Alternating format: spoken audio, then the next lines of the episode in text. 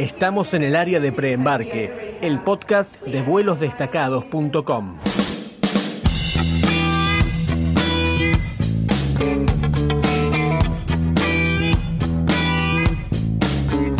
En este episodio de Preembarque vamos a calcular el presupuesto necesario para viajar a Nueva York.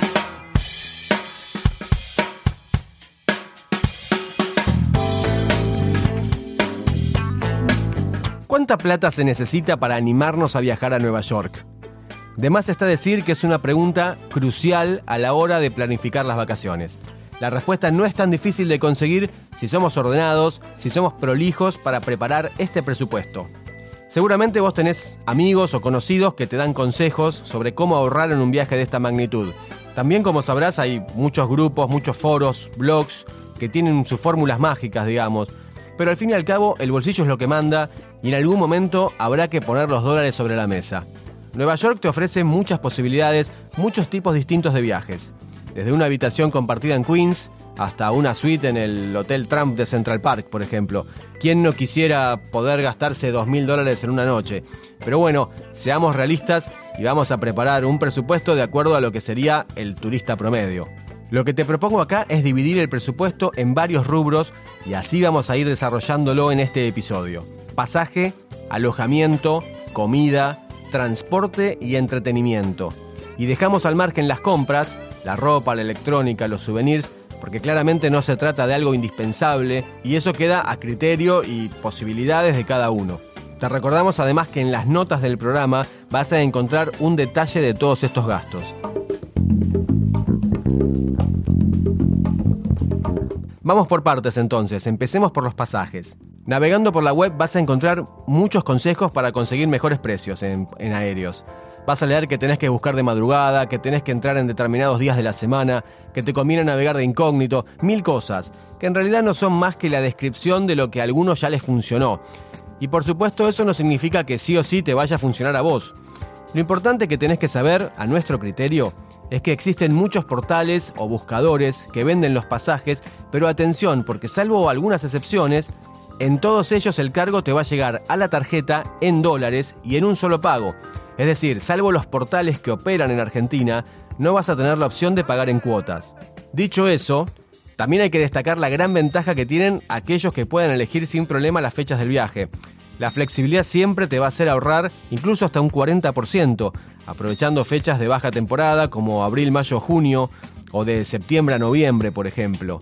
Normalmente se consiguen muchas ofertas para esas épocas donde el ticket promedio ronda los 800 o 900 dólares. Ahora, si estás atado al calendario escolar, ya la historia es muy diferente. Vas a tener pasajes de 1.200 dólares, incluso más, para enero o febrero o para las vacaciones de julio. La alternativa siempre será bajar costos, optando por rutas con más escalas, que si bien estirás el viaje, vas a encontrar mejores precios. No es lo ideal, pero siempre es mejor que nada. Vamos al rubro alojamiento. Los precios de los hoteles varían muchísimo de acuerdo a la fecha del año. El mismo hotel puede llegar a salir más del doble. Siempre hay ofertas en los portales, pero también hay que saber que determinadas fechas son mucho más buscadas que otras, como por ejemplo los feriados que ellos tienen, como el Día de Acción de Gracias, por ejemplo, ni hablar de fin de año. Y también se da un aumento en eventos importantes que ellos organizan allá en Nueva York, como por ejemplo la maratón que se corre en noviembre. Otro consejo, si estás planeando viajar en temporada alta, pero según el criterio argentino, es decir, enero-febrero por ejemplo, probablemente te convenga buscar en Booking y no en Despegar o en Almundo o en Turismo Sitio o los demás operadores argentinos, porque aprovechan y suben los precios. Enero y febrero son fechas mucho más baratas en Nueva York porque es el invierno de ellos. Vas a notar la diferencia cuando busques en Booking y en otros portales de afuera. ¿Cuál es la opción más barata? Si estás dispuesto a resignar ciertas comodidades, o si no te importa compartir habitación o el baño, vas a encontrar bed and breakfast o hostels por 80 dólares la noche para dos personas. Temporada alta esto puede llegar a subir hasta los 120. Una habitación doble en un hotel dos estrellas te va a salir un poco más de 100 dólares entre enero y marzo, y ese valor va a ir subiendo a lo largo del año, hasta digamos casi 300 dólares a finales de diciembre. En julio y agosto también se consiguen algunos buenos precios. Si buscas un hotel tres estrellas, ya tenés que pensar en no menos de 150 dólares la noche por la doble, y en temporada alta vas a llegar hasta los 400 dólares más o menos. La habitación cuádruple para dos adultos y dos menores no es mucho más cara que estos números, calculale un 15 o 20% más. Atención, no hay que olvidarse de que en Estados Unidos los precios siempre se informan sin impuestos. En Nueva York, por ejemplo, hay que sumarle el 15% de tax. Y otra advertencia, cuando buscas habitación, en Booking por ejemplo, hay que leer bien la descripción, porque hay hoteles que se presentan como más baratos que el promedio, pero después te agregan obligatoriamente otros cargos extra, como el gimnasio o la conexión a internet, y te la cobran aunque no las uses. ¿Cuál es el consejo que podemos darte? Reserva siempre con la opción de cancelar gratuitamente, sin penalidades. De esa manera vas a poder seguir buscando hasta prácticamente el día que viajes. Normalmente sucede que vas a encontrar una oferta mejor incluso en el mismo hotel en el cual ya tenías reservado.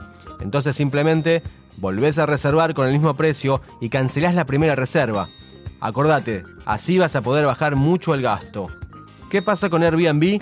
Mirá, al momento de grabar este episodio, en marzo de 2018, aún era considerado ilegal en Nueva York.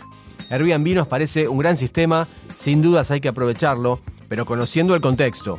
Se consiguen precios bastante mejores que en hoteles, sobre todo para familias numerosas, pero también hay que tener en cuenta que muchos edificios no tienen ascensor, por ejemplo. Entonces, ojo, hay que leer bien las descripciones, hay que leer los comentarios y no hay que tenerle miedo a preguntarle al propietario todo lo que consideres importante antes de reservar.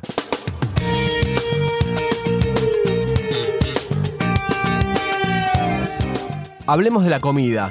El cálculo que tenés que hacer es muy simple. 20 dólares por día y por persona. Podemos suponer que el hotel tiene desayuno, que podés hacer un almuerzo rápido y medio al paso en los food trucks, por ejemplo, que podés pasar por un supermercado a comprar pan, fiambre, así preparar unos sándwiches para llevar en la mochila. Hay que aprovechar las promociones en los locales de comidas rápidas y no nos referimos a los combos en McDonald's, por ejemplo, sino a los productos en oferta. Generalmente hay hamburguesas por 2 dólares y se puede compartir la gaseosa porque suelen ofrecer refil gratuito. A la noche podés comprar en un deli o en un CBS y cenar en la habitación del hotel. Vas a notar mucha diferencia porque vas a ahorrar en precio, en tax y en propinas. Si querés achicar gastos, no hay duda de que se puede. El rubro transporte es el más accesible de afrontar. Ya hablamos en otro episodio, ¿te acordás sobre la Metrocar ilimitada? Que te permite usar el subte y los colectivos todas las veces que quieras por 32 dólares por semana. Ahí tenés todo cubierto. Para hacer este presupuesto además tenés que considerar el traslado desde el aeropuerto al centro y hacia el aeropuerto nuevamente el día que te vuelvas. Lo más barato van a ser 10 dólares extra por persona en transporte público. Porque pensá que un taxi desde JFK al centro te va a costar unos 170 ida y vuelta, así que la diferencia es más que considerable. Último rubro, el entretenimiento. Y acá nos referimos a las entradas a los museos, los tickets para subir a los observatorios, entradas para los shows. Lógicamente también es un rubro relativo, porque de acuerdo al presupuesto que tengas, bien podés achicar esto lo más posible y disfrutar la ciudad con todas las opciones gratuitas que tiene, que son muchísimas y están buenísimas. Pero consideremos un recorrido básico por las atracciones, llamémosle indispensables de Nueva York. Ahí vamos, mira, subir al Empire State te va a costar 37 dólares para adultos y 15 para menores. Recorrer el memorial y el museo del 11 de septiembre sale 24 para adultos y 15 para menores. El ferry a la Estatua de la Libertad con subida a la corona y la visita a Ellis Island te sale 29 para mayores y 19 para menores. Los tres grandes museos cobran 25 dólares para los adultos y los chicos entran gratis. Me refiero al MoMA, al Met y al Guggenheim. Todo este combo, repasemos lo que dijimos, eran el Empire State, el Museo del 911, la Estatua de la Libertad y uno de los tres grandes museos de la ciudad, te suma 115 dólares por mayor y 65 por cada menor. Nuestra sugerencia además es no dejar de ir a un musical en Broadway. Si querés ver una de las más grosas, vas a tener que pagar mucho más, mucho más. Sobre todo porque no se consiguen tickets con descuento. Por ejemplo, The Lion King, el clásico de Disney, tiene entradas que arrancan en 115 dólares, carísimo.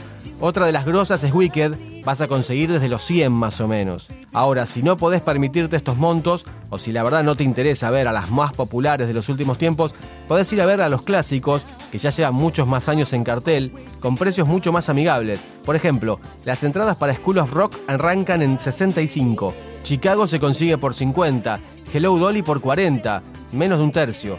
En las notas del programa te vamos a dejar unos links a distintos portales que ofrecen las entradas con descuento para que puedas aprovechar. Y si no te atraen los musicales, la alternativa que te proponemos es, por ejemplo, un partido de la NBA en el Madison Square Garden, donde vas a conseguir entradas que rondan los 100 dólares más o menos dependiendo del rival. En síntesis, haciendo las cuentas finales, ajustadas pero realistas, un viaje para dos personas, viajando en febrero, por ejemplo, con una estadía de 7 noches en un hotel dos estrellas, limpio, bien ubicado, con entradas a las principales atracciones y a un musical en Broadway, te va a salir unos 4.200 dólares. Pasajes, alojamiento, comidas y entretenimiento. Te repito, dos personas, 4.200 dólares. Si querés la cuenta para dos adultos y dos menores ya se te encarece bastante, sobre todo por el precio de los pasajes aéreos. Siempre es lo más caro de todo presupuesto. Ahí tenés que pensar en aproximadamente unos 7 mil dólares para los cuatro, sin contar las entradas a Broadway, que serán unos 450 dólares extras. Es decir, redondea en 7.500 dólares para cuatro personas. Después de hacer toda la cuenta, así llegamos al final de este episodio, que se nos hizo un poco más largo que lo habitual, pero bueno, valía la pena entrar en detalle en cada punto. Acordate de revisar las notas del programa porque ahí vas a encontrar bien detallado todo lo que hablamos acá. www.vuelosdestacados.com barra podcast. Ojalá que te haya servido para clarificar un poco el panorama, para darte una idea precisa sobre el presupuesto necesario para viajar a Nueva York. Así que hacemos los números y te esperamos de vuelta acá con el pasaporte al día para descubrir más sobre Nueva York y otras ciudades.